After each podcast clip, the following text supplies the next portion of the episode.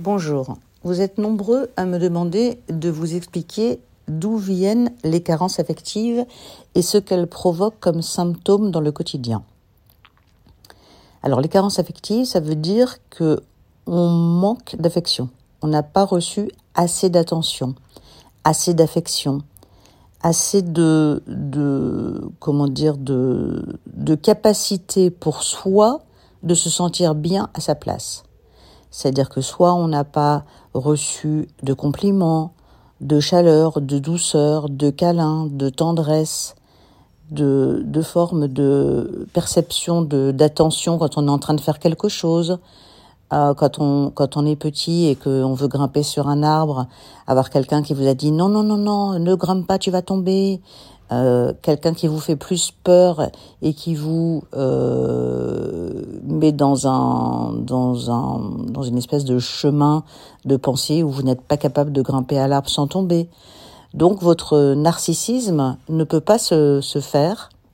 et vous doutez de vous et vous n'avez plus d'estime de vous. Dans ces carences, hein, elles ne font que s'accentuer et lorsqu'on ne les a pas euh, trouvées dans son enfance, on les cherche toute sa vie à travers nos relations amicales, nos compagnons, nos compagnes. Et bien évidemment, ce n'est pas à l'autre de nous donner ce qui nous manque, puisque euh, nous ne les avons pas en nous, donc elles nous manquent systématiquement, et c'est de soi à soi qu'il va falloir travailler, c'est-à-dire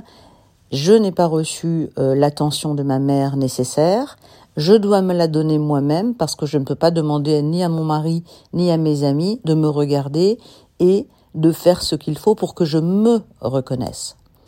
Donc les carences affectives restent très très longtemps euh, marquantes à partir du moment où on n'a pas pris conscience d'ouvrir les choses de soi à soi et de se dire que personne ne peut nous donner à nous-mêmes ce que nous ne sommes pas capables de nous donner nous-mêmes. Ce qui est important, donc, c'est d'en prendre conscience et une fois qu'on a pris conscience de ce qui nous manque, c'est-à-dire de la sécurité, de notre capacité d'avoir une identité bien marquée, de savoir qui on est, ce qu'on est capable de faire et de ne plus avoir besoin du regard de l'autre pour être reconnu, car notre seul regard nous suffit, eh bien, à ce moment-là, c'est bien de consulter pour prendre conscience et de travailler sur soi. Car il n'y a rien de plus difficile que de subir euh, euh, ce, ce, ce, trou béant d'affection et de demander aux autres de le remplir, car la personne n'est pas là pour ça, et elle n'est ni votre infirmière, ni votre mère, ni euh, votre psy. Voilà, j'espère que j'ai été claire et que vous pourrez euh, vous rendre compte de ce qui vous a manqué dans votre enfance et ce que vous traînez comme un poids jusqu'à aujourd'hui.